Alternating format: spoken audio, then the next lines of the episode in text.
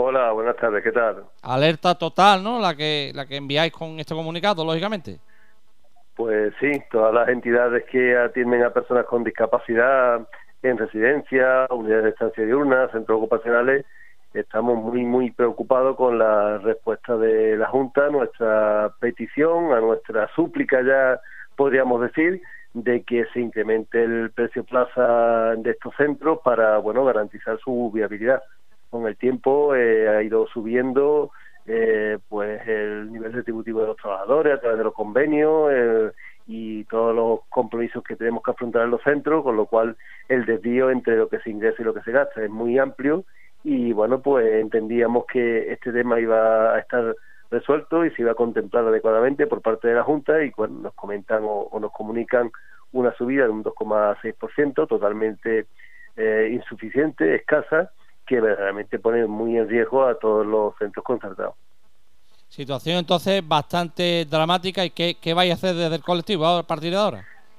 Pues bueno, en principio le hemos solicitado una entrevista personal al presidente de la Junta, que parece ser que es la única persona que ya nos queda por, por eh, hablar para buscar una solución y si no, estamos planteando incluso movilizaciones. De momento hemos acudido a la prensa, a las redes sociales y si no, estamos planteando incluso movilizaciones eh, por la gravedad de la situación. Aquí en la línea, por ejemplo, hablamos de Asansul, hablamos de la residencia de Pegadi que bueno pues no solo eh, atendemos a un, gran número de personas con discapacidad y a sus familias sino que generamos mucho empleo también que tiene que ver con la atención de estas personas y todo eso está en riesgo y lógicamente eh, no son cuestiones baladí que bueno pues podamos seguir esperando a un momento graciable entendemos que además era propicio porque bueno pues parece ser que vienen los dineros de Europa con los fondos estos de resiliencia y entendíamos que era el momento adecuado que la Junta iba a disponer de capacidad para responder a esta necesidad que tenemos y bueno, pues la sorpresa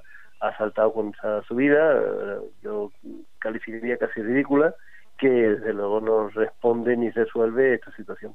Bueno, ¿y si se llega al cierre? Hombre, entendemos que no se llegará al cierre porque la Junta comprenderá la gravedad de la situación y responderá adecuadamente. Eh, nosotros, por supuesto, nos centramos en la atención a las personas y llevamos mucho tiempo, bueno, pues soportando la situación y, bueno, pues tirando un poco también de voluntariado, tirando un poco de, de, complementar estos, eh, estos ingresos, pero lógicamente hemos puesto encima de la mesa que no podemos continuar así y eh, dentro de nada también tenemos que hacer frente a otra subida de convenio y ya sería inviable. Y es una cosa fácil de entender, lo que pasa es que es lamentable que estas cosas no se resuelvan antes de tener que crear un conflicto o tener que acudir a otras medidas, porque eh, yo creo que el fin de todo esto no es otro que el proceder a la subida y, financiar los servicios adecuadamente. Hace poco veíamos como la ayuda a domicilio subió un 12, algo por ciento, porque las empresas del sector le dijeron a la Junta que no podían seguir manteniendo los servicios si no se sufragaba el coste que tenían y la Junta pues lógicamente lo entendió y accedió.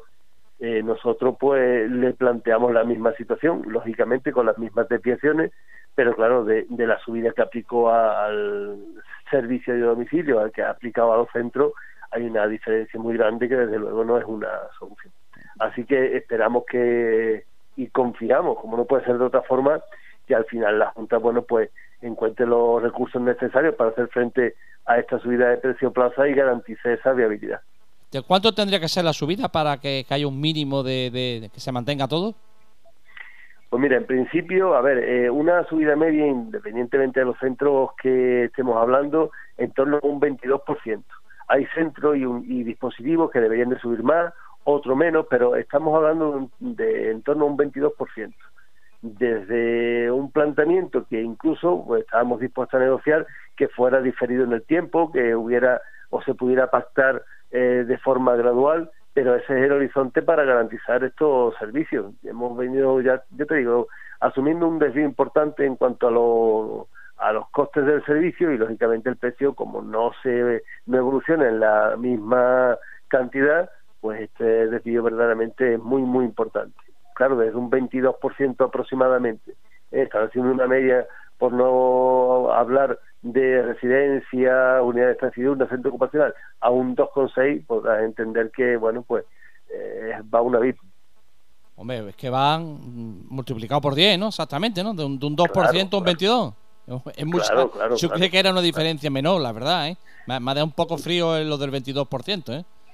Sí, porque mm, es una es una cuestión también de que tenemos que darle dignidad a las, personas, trabajadoras. Claro, claro. y, y, además tenemos que atender las necesidades de nuestros centros. Los centros se deterioran, los equipamientos se deterioran. Ya no solo es cuestión de pagar la nómina y el gasto corriente, sino que hay que reponer equipamiento, hay que hacer reparaciones y todo eso, lógicamente, pues eh, va, va engrosando ese, esos fondos propios en negativo. Hace poco hacemos una comparativa y una residencia, por ejemplo, que se gestione por parte de la Administración tiene un presupuesto eh, en torno a tres veces mayor al que tenemos nosotros.